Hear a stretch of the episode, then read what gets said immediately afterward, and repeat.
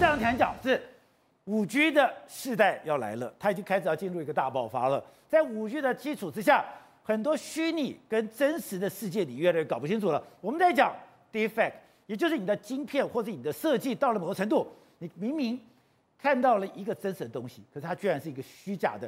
可是未来也可能让你看到一个虚幻的世界，你可以看到一个最真实的一个场景。我们过去讲的科幻世界，真实跟虚假之间你摸都摸不透。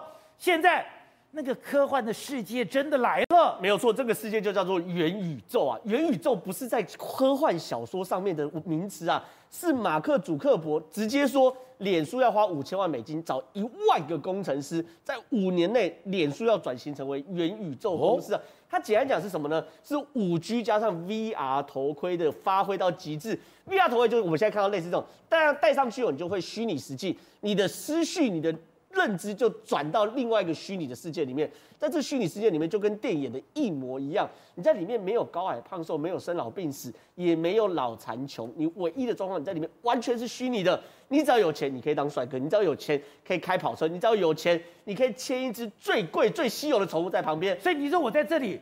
我的所有的感官，我所有的感受都是真实的，全部都是真实的，而且里面的体验也都是真实的，全部靠、这个。我开车是真的有开车的感觉，真的有开车从。我打架是真的有打架的感觉。这东西全部由这个 VR 头盔来去做实做做做你的沉浸式的体验哦。那这个 VR 头盔呢，为什么做到？原因很简单嘛，因为这中间各式的感官刺激需要大量大量的资料传输，你只有在五 G 的时代才可以做到这件事情嘛。所以，马克·祖克伯说了，脸书未来，因为现在我们在滑脸书的时候，其实某种程度也是一种脸书的宇宙跟脸书的社交空间。可是呢，未来变成元宇宙化，完全不同的概念。什么是假的？什么是真的？你完全搞不清楚。甚至是我们现在看到有医生在远端帮人家开刀，对不对？相隔一千公里或好几千公里，我戴上一个 VR 头盔，我就可以视讯帮人家开刀。这也是类似于元宇宙的概念嘛？它在那个视讯空间里面，在那个 VR 空间里面，我跟病患就是一个空间里面的人，它突破了地理上的限制。所以呢，你不要以为元宇宙离我们还很遥远，它就在眼前，而且几年内就有可能会发生。那我以后知道什么是真的，而且我昨天讲，你昨天介绍那个 Deepfake 也太可怕了吧？是，甚至是 Deepfake 的话，我其实要这样讲，你现在根本分不清楚什么是真，什么是假，你知道吗？有一个人哦，在在。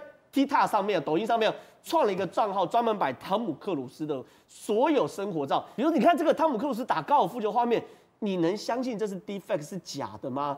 从头到尾，汤姆克鲁斯没有没有打高尔夫球，也没在那边被人家拍照。那位中国的网友就透过 Deepfake 技术创了一个抖音账号，每天在播汤姆克鲁斯的生活行程。这是中国人搞的，中国人搞，还有变魔术，哎，对，变魔术，哎。他那个汤姆克鲁斯变魔术，哎，他把这个硬币变不见啊，变一个啊，变两个啊。就宝杰哥，你知道吗？他这样搞下来，他这个账号已经有八十万人次的追踪，大家都以为这就是汤姆克鲁斯本尊。可后来呢，完全不是。哎，等一下，他的眼神，他笑得这么自然，他在讲话。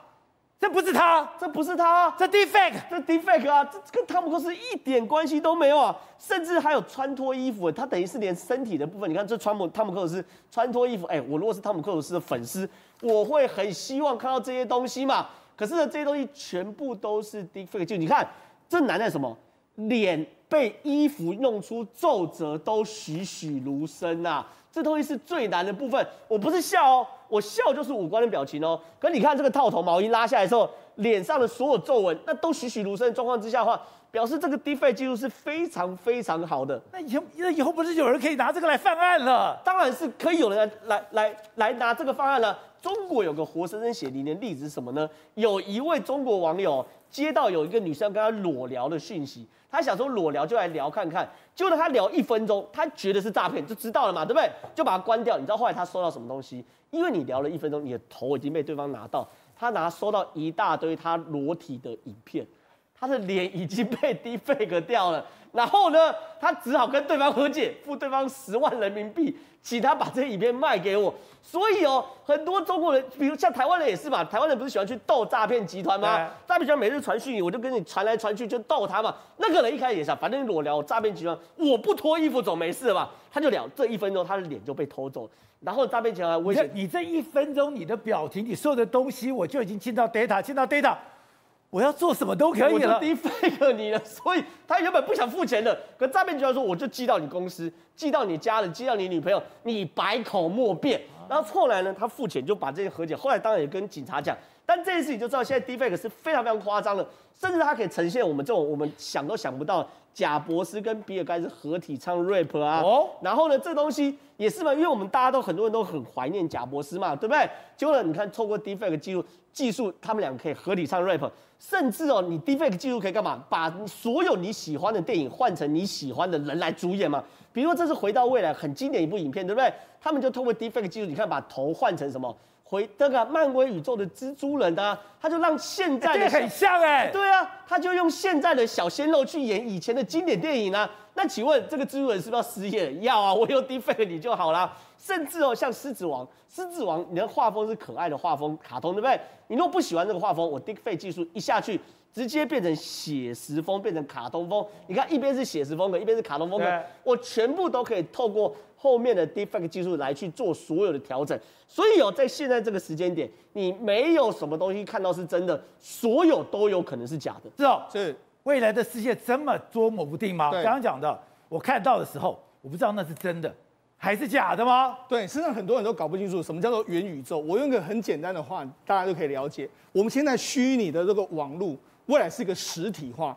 网络就是个世界，然后你过去你在网络上的身份，你可以投射到那个网络里面，你变成是那个那个人，所以以后你可以怎么样？这个应用其实非常大。根据这个黄仁勋自己说，未来的商机是七十兆美金。七十兆？对，未来所有的人都会在元宇宙里面。你就是你有两个身份，一个是你现实身份，你在网络上你是那另外那个身份。同时，我们未来要看什么，你就直接到那个地方去看就好。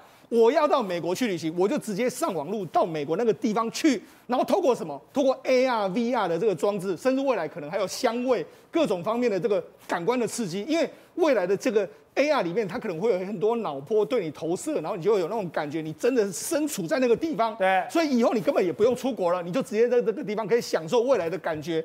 那个是一个未来的世界，但是现在是一个过程，还在进行之中。那现在最重要就是 VR 跟 AR。说在真实的世界里面，我是个刘宝杰，我我只能每天在这边工作。对。可是我进到那个虚幻的世界，对，我想干嘛就干嘛嘛。你甚至可以吃东西。我可以做坏事吗？对，你吃东你都可以做，因为你吃一个东西的时候，它可以投射你的时候，你可以看起来是那个感觉，而且它可以透过很多装置是刺激你的。